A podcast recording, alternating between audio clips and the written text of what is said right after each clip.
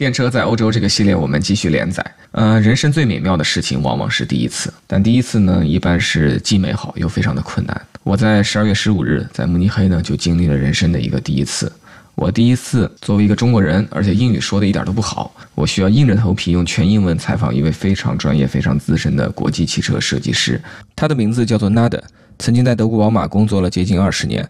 过去三年，他和他的团队在慕尼黑非常认真低调地为中国的新创品牌阿维塔进行工作。大家在国内已经看到的阿维塔幺幺，以及不久前刚刚在长安汽车二零二三的伙伴大会上，呃披露的后续作品阿维塔幺二，都是这个出自 Nada 以及团队之手。那这两款车合在一起呢，今年也是想要去挑战一个十万年销量的很有雄心壮志的销售目标。那我遇到这个 Nada，我的第一句话就是：这个你都在宝马这样的殿堂级的汽车品牌工作二十年，而且慕尼黑就是宝马的总部，你也这个拥有过宝马七系、宝马六系这样的非常经典的、非常旗舰的作品。所以，到底是什么给到你足够的动力，让你下决心能够到一个新的地方去，从零到一的开始呢？呃。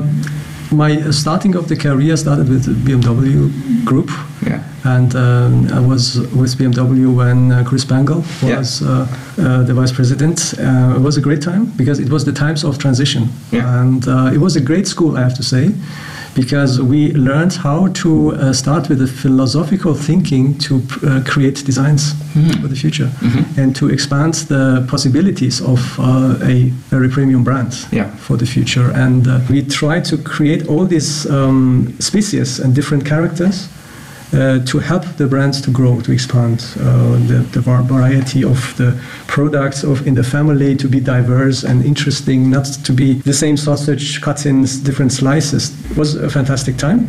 And after 18 years, you uh, you go into a different phase again. The times change. You see the world is again moving, and this shift from the physical to the digital times. Yeah everything changed and people's behavior changed and then cars needs also to change. They are part of the infrastructure. When you are in the transitional times usually designers play a interesting role because you have to invent something you have to think about the changes. I felt uh, the time was good to make a change then uh, for me, the, um, the point to say Avatar is the right place to be and the, the right path to start uh, something new and to create the fundamental stuff first and to go towards the solutions. 在跟大家进一步的去聊我跟 Nada 的对话之前呢，我想借着这个机会跟大家来聊聊阿维塔。其实一直在私信箱里收到很多朋友问，你要不聊聊阿维塔吧？ 阿维塔是一家什么样的汽车品牌？呃，其实在我看来呢，这个。前些年啊，有很多的新品牌，比如魏小李，比如特斯拉，他们都是创始人型的这个企业。创始人型的企业，往往呢，它的这个媒体声量会天然的高，因为这些创始人他非常有人格化的属性，他也往往有犀利的观点和独特商业洞见，所以呢，对内。他对员工是偶像，对外呢，他非常吸引媒体和很多死忠用户的这个追捧。但是生意嘛，不只是一种做法，其实也有另一种非常非常常见的做法，就是如果你不是一个需要创业的人，你已经有业了啊，你已经是一个大玩家了，那遇到新的赛道的时候，你怎么去出牌呢？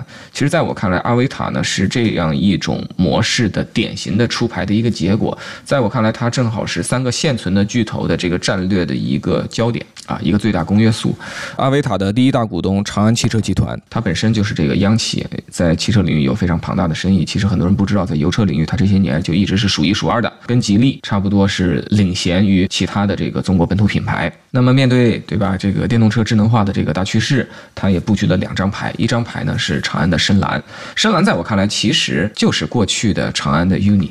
只是一个油一个店，其实打的都还是中国的这个主流用户，无非是这些主流人群当中有一些人思想相对前卫一点点，觉得今天就可以买电动车了。那么它的另一张非常重要的牌呢，就是阿维塔。阿维塔是一个真正的这个高端品牌，长安历史上是没有卖过三十万以上的车的。那他看到中国的这个变化，看到这个新技术换赛道的这个一个重大的战略时机，他不可能无动于衷。所以在他的战略里，他需要有一个高端的业务。那我们再看看华为和这个宁德时代这另外两个大玩家。那华为大。都知道它在通信啊、消费电子领域其实已经是超级巨头了，但是由于这些年众所周知，它遭遇一些问题，它其实需要找到自己的重大增长点，所以它就盯上了车，这是理所当然的。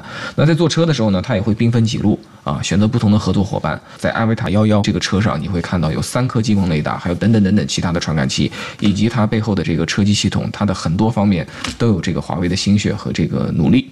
那另一方面，我们就看到这个宁德时代啊，宁德时代是全球第一的车用这个电池的巨头，它是借着电动车这波春风，在过去十年间猥琐发育、迅猛增长的这样一个大玩家。那你把自己都搞到天下第一、东方不败了，对吧？你肯定还是担心有一天出现新的这个挑战者。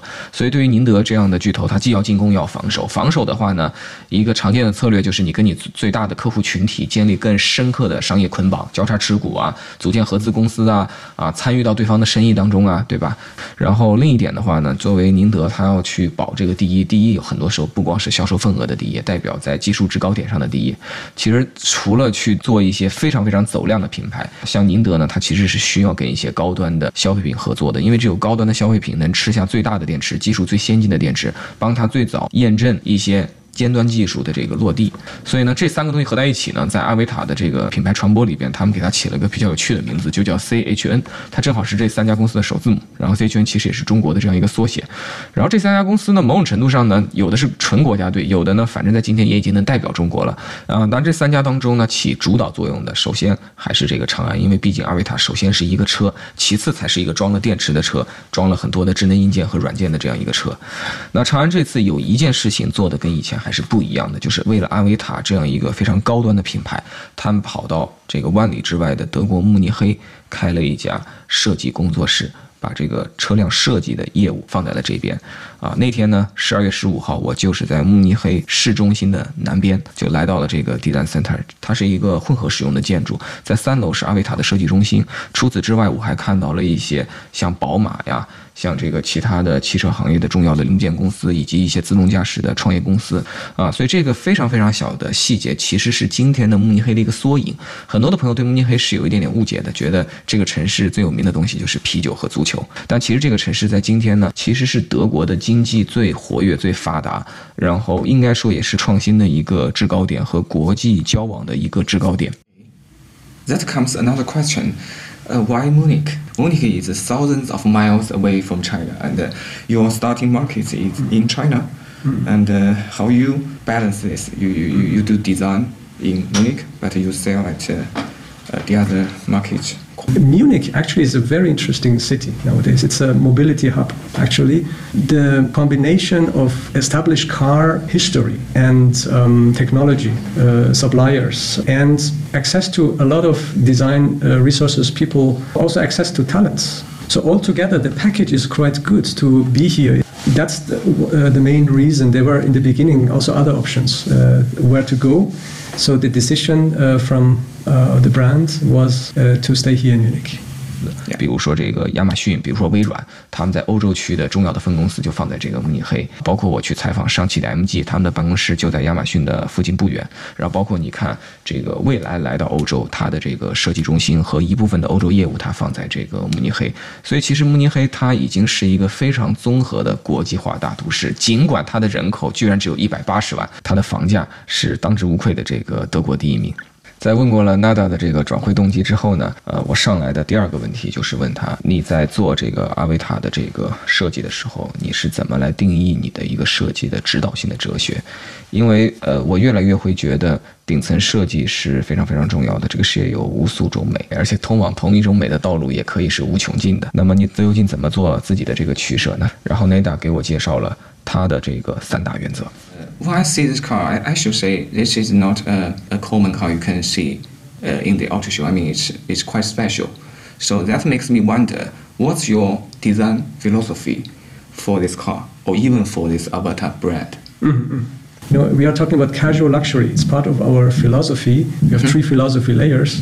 Uh, both confidence is the first fundamental layer. Yeah, confidence. Um, to create confidence. Mm-hmm. Uh, second layer is new intelligence. It's new the intelligence. heart, how we want to uh, differentiate ourselves to other brands and how we can we want to create a intelligent product solutions for future needs which is based on this humanized spirit also and then there is the uh, vibrant individuality as the top layer which is creating the personalized feel and a very premium feel 那在 Nada 看来呢，这个阿维塔幺幺的设计主题就是一个随性奢华。其实你看那个，比如说酒店，像皇冠假日啊，像洲际啊，我觉得就典型的是属于商务的高档的这个建筑，会让你有这个高端的 premium 的感觉，但是它太严肃了，它不好玩。那么 W Hotel 在我看来，相对来讲就是包括 Indigo，就让我感觉是休闲的这种高端酒店。所以阿维塔十一呢，其实这个车的设计主题，就像娜娜说的，我觉得这个车用随性奢华来理解它，确实是名副其实。尤其是四座版的内饰，我觉得是完全吻合这样一个概念。然后我就问娜娜。这个行李箱到底是怎么回事？因为这件事情在中国很有争议，有一些人，比如说我的好朋友张文瀚，认为这是绝佳的设计，认为这是非常大胆的、非常棒的这个作品。而且据张文瀚本人预测呢，这件事情会在未来的高端 SUV 上形成一种风潮，很多的车会去效仿，把一个轿车的尾部安在一个 SUV 的这个后面。那另一派的观点呢，就认为这种做法太糟糕了，极大的丧失了原本的城市 SUV 应该具有的大行李箱带来的这种实用。性，呃，当然了，我认为在中国的网络的现实条件下，后者会显得声音更大一些，所以我把这个尖锐的问题抛给了 Nada。Uh, the first car uh, is a quite interesting project, usually with yeah. all the startups, I guess, because first of all, you have to do something remarkable. Yeah. Uh, you have to understand also the customers. We were talking embracing change. It means also to stick out of the crowds. If you want to to decide for something, for a new product. Uh, from character point of view, it should be something bold, and this bold confidence is part of the philosophy. Uh, the next uh, topic was about how, what, how is the configuration of the cabin to create a very luxurious feel. Uh, and you see the cabin is quite separated to the trunk spaces, uh, because sharing trunk and main space together is a bit conventional this car is not conventional. This car is quite unique. Yeah. It, it, even look at cars like um, Bentley Bentayga, where you have this rear glass here, but it's a normal cabin, a full rear, but in the inner there's a isolation glass. Yeah. So we have uh, this sense of very luxurious cabin separation, yeah. so, but you have still a lot of um, space for your legs. The rear compartment with the two seaters, the VIP seating, is very luxurious, uh, and the trunk uh, is separated it feels like a sedan, lifted yeah, sedan. Yeah, that, that's what I felt in the first beginning. 我觉得他们其实有一个在我看来非常大胆，但其实很明智、很现实的一种理念，就是你来到这个世界的时候，中国汽车市场、电动车市场真的已经有太多品牌了。就算你说你是一个高端品牌，那中国汽车市场自称为高端品牌的品牌也已经有很多了。你到底怎么能够让别人觉得你非常的不同呢？考虑到你的身后并没有一个马斯克，对吧？我前面已经说了，这不是一个创始人企业，这是一个巨头孵化的新业务。啊，所以你需要让人有机会眼前一亮去捕捉到你啊。用那代本人的话来讲，就是他认为出第一张牌做第一个车，一个新品牌，你需要给这个世界 remarkable 的印象。所以他们选择了一种跨界的文化，把它植入到这个行李箱里边。你去到这个车的第二排，我去过，在我看来就不是那么像一个典型的 SUV 的第二排，它更像一个豪华轿车的第二排。它的头部、腿部空间、乘坐舒适性都非常体面，尤其是它的四座版本。然后在这种标准化的奢侈之外，你往后看的时候有更大的困惑。你会发现，作为一个 SUV，它把行李箱和乘坐空间封死了。然后你再去到后面看这个行李箱，这个核心箱的造型不是一种空间驱动的造型，它不是为了给你带来更大的行李箱，它更像一个垫高了的这个轿车的这种尾箱，所以它实际上是拿三厢的轿车和这个 SUV 做了一个 crossover。那这种设计会让你的成员舱拥有更好的 NH 的这种舒适感，会拥有更好的这种对气味的这种隔绝。你说这种设计一定要在理性上找出太多理由吧？我真找不出来，我也不想编。但在这里呢，我其实想跟大家讲一个奢侈品里的一个非常典型的逻辑。奢侈很多时候就是牺牲，但是通过牺牲，它创造更高级的、更独特的、更细腻的满足，从而满足一小部分人的独特需求。那这就是奢侈品的这个秘密。所以说呢，把一百平米的房子做成三房，这不叫奢侈品，这叫经济适用房，这叫主流的住宅。把一百平米的房子做成一房，这才配把这个房子搞在陆家嘴的这个旁边。然后我还会问他，你人在这个德国，会不会觉得对中国市场其实缺乏一定的这个理解啊？你们怎么洞察中国的用户呢？Uh, we know that uh, people they are embracing for change. They are looking for even new brands, other brands, uh, new possibilities uh, for the future, and this is quite interesting. We have a very bold youth. They are seeking for a new individualism. The Chinese people are uh, ultimate multitaskers. Usually, young people we hear they are very under pressure, but they do many things at the same time. And um, the fourth topic is the social collective family, friends, uh, to, to have this environment in China, we feel this is also a very important topic. This has to be understood. All these four topics are important to understand the, uh, the Chinese customers, which are our main users, and how we can solve the problems. We can create these authentic uh, products through Avatar. You know, and Avatar is your most emotional, intelligent companion. It should empower you to embrace this change. 有的时候你知道吗？真正懂你的，有的时候不是你， 是你的敌人，是你的对手，是你的旁观者啊。所以对于一个中国人来讲，我在那个采访的时刻，听着一个老外来讲我们中国这一代年轻人，其实我自己还蛮有这个触动的啊。同时他还是呃特别提到了中国人呢是一种 multitask，我们同时做很多很多事情，我们的节奏很快，我们的压力很大。如果用我们中国人自己来讲，我们只用一个字就能概括这件事情，就是卷啊！我们中国人是很卷的，就是面对这种卷呢，你会看到不同的公司就有不同的这种主张。有的公司呢就要把车的空间搞得特别大，沙发搞得特别大，还有彩电、冰箱、洗衣机。那有的公司就觉得我得给你有点这个非常快的这种换电服务，然后非常好的一些人性化的这种关怀。那有的公司，比如像阿瓦塔。啊，他的这个设计师的理念呢，就是他希望在他的产品里，虽然有技术，虽然有科技，虽然有性能，但这些东西它不是冰冷的。这句话怎么理解呢？我觉得就像我的好朋友呃张文翰，在他看来买车就得是个人喜欢的事情，这个事情跟谈恋爱差不多，就是他每天开一台车出门的时候，他希望他看到那台车的时候，他摸到那台车的方向盘的时候，他都感觉到喜欢，这是他的车。他们之间显然有这种情感共鸣，所以在我看来，阿维塔幺幺就是为了很多张文翰以及类似于张文翰的这些朋友们准备的。所以我拿它做过测试，我问他喜不喜欢这款车，他说这是二零二二年在 SUV 当中从工业设计的这个角度啊，他看到过的新车当中他最喜欢的一款。呃，然后我还跟 Nada 聊了聊这个现在一个设计界我觉得也很时髦的话题。就是在我看来呢，百年汽车工业其实不缺乏汽车的工业设计和车辆工程的融合，但在我看来，汽车的工业设计和 digital engineering 数字化工程的融合，现在是一件非常非常难的事情。然后它是一个全新的课题，这个事情不同的企业、不同的产品现在表现出了非常大的这种差异，所以我想请他聊聊这个事情他怎么看。I think it's key to create a holistic experience for the customers, which feels coherent.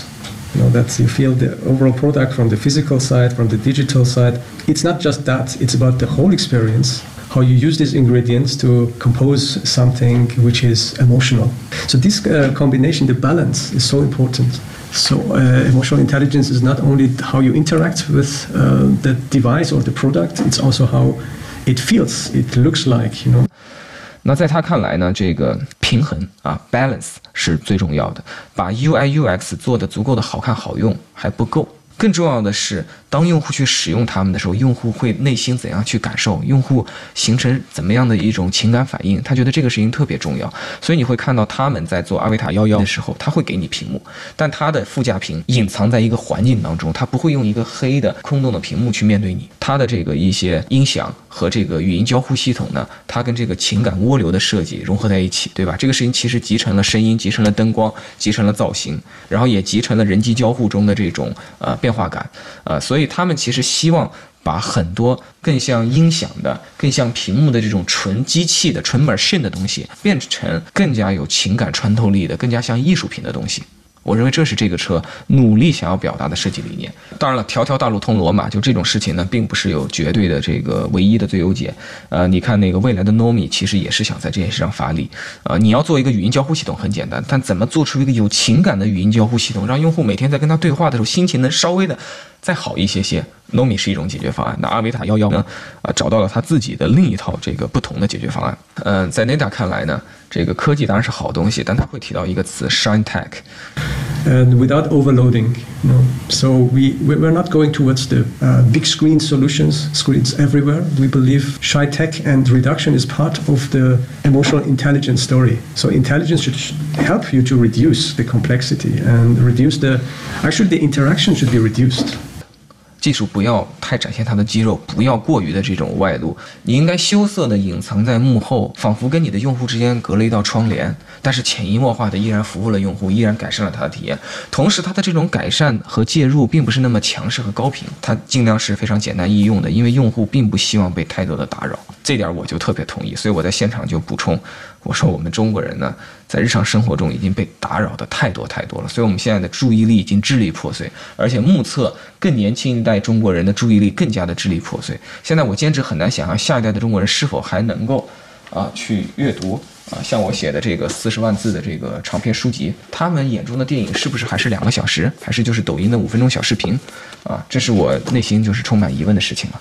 所以我自己是特别的那个高兴，就是呃，依然有非常多的产品人和设计师在思考这件事情，就是你给的很多，在别人的面前招摇过市，然后不断的强力干预，展现你的这种科技实力，我并不认为这是对用户从根本上出发最好的事情。这不过是一个行业在新兴期的一种暴发户的行为，这种行为会招致流行和喜好，但它并不会持续很久。上一次出现这种行为呢，就是这个家庭影院时代，那个时代你会发现呢，如果你家里没有一台电视机，旁边配上一堆长枪短炮，就不能说明你家是一个小康之家，因为那个时候人们就希望有张牙舞爪的东西，啊，人们希望有一些科技霸权去骄傲的展现，它是这个实力、财富和走在这个时代前沿的这种象征。但是你看看，短短几年，家庭影院这个产业就破灭了。人们重新把音响变成了一个害羞的东西。对于百分之九十九的人来讲，他们把它藏在狭小的角落，不希望享受一堆对吧裸露在外面、耀武扬威的这种家庭影院。在我看来，这跟今天的汽车内饰没有区别。你需要非常有节制的去炫技。呃，科技最终是以人的情感体验为本的，而且在这件事情上，负责任的设计师应该想得更长久一些啊。短视的设计师和急功近利的产品经理，你可以对吧，什么都来，对吧？最大力度的去刺激用户，因为这玩意儿是个新事物。但是三年五年之后呢，很多人会觉得你土和俗气。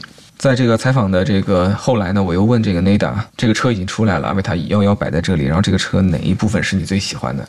结果他就没完没了的聊起了很多东西。 Uh, th- there are many things. Uh, first, you approach the car, you see it. It feels like a very pure product muscular piece of art. In the rear, this is the sweet points of the exterior. This upright window, this slim window, this rear deck, uh, this rear end design, this muscular feel. This is like a levitated super sports car, actually. There is a central nerve, the vortex. Everything is spreading from this point outside, and you, you feel the system, the whole car, as your avatar reacts to you, it, it responds to you. yeah. 如果你对一个东西或者是个人真心付出过心血和爱，你是很难在他身上去计算偏爱的高低多寡，因为你处处皆是偏爱。在采访结束以后，我替喜欢阿维塔的中国用户们邀请 Nada 先生尽快来中国走走。我建议他去黄浦江边开开他自己设计的阿维塔幺幺，和用户们多做一些交流。相信这一定会为这座位于慕尼黑的设计工作室增添不一样的灵感。和娜达告别之后呢，我就直接离开了慕尼黑。我准备连夜驱车七百公里，赶到此次欧洲之行的最后一站——柏林。